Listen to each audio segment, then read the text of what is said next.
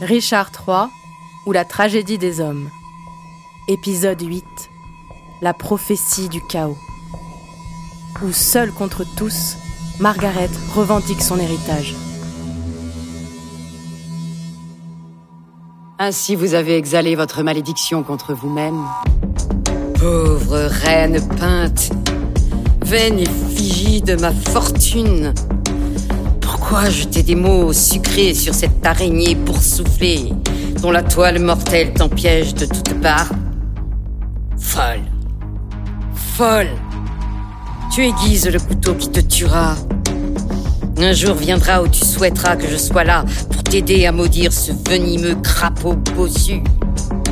Fausse prophétesse, achève tes malédictions frénétiques, de peur que, pour ton malheur, tu n'excites notre patience contre toi. Monte infâme sur vous. Vous avez bien excité la mienne. Vous auriez ce que vous méritez si l'on vous apprenait vos devoirs. J'aurais ce que je mérite si tous vous me rendiez vos devoirs. Apprenez-moi à être votre reine et vous, apprenez à être mes sujets. Donnez-moi ce que je mérite et vous-même, apprenez vos devoirs. Ne disputez pas avec elle. Elle est folle. Paix, monseigneur. Vous êtes insolent. Votre titre d'honneur sort de la frappe. Il a à peine cours. Ceux qui sont haut placés, plus d'une bourrasque les ébranle et quand ils tombent, ils se brisent en morceaux. Bon conseil, Pablo. Apprenez-le, apprenez-le, mon ami.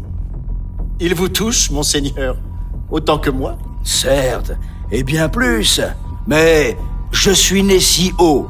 Notre air est bâti à la cime d'un cèdre. Elle se joue du vent et nargue le soleil. Échange le soleil en ombre. Hélas, hélas. Votre air est bâti dans notre nid, conquise par le sang, qu'elle soit perdue de même. Silence Silence Par pudeur, sinon par charité Invoque ni charité ni pudeur devant moi.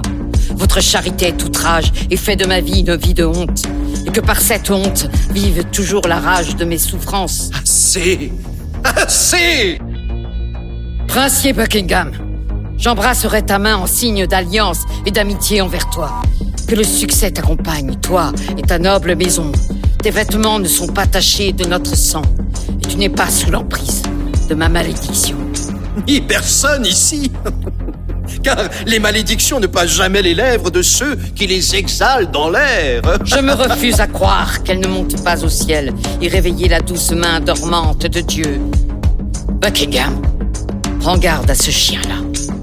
S'il flatte, c'est pour mordre, et quand il mord, sa dent venimeuse infecte mortellement. N'est pas affaire à lui. Garde-toi de lui. Péché, mort et enfer ont sur lui apposé leur marque, tous leurs ministres l'escortent. Que dit-elle, monseigneur de Buckingham Rien dont je me soucie, mon noble seigneur. Quoi? Tu méprises mes bienveillants conseils et flattes le diable contre qui je t'avertis. Rappelle-toi ceci le jour où il brisera ton cœur de chagrin. Alors tu diras, la pauvre Margaret était une prophétesse. Vivez, chacun de vous, pour être les sujets de sa haine, et lui de la vôtre, et tous de celle de Dieu.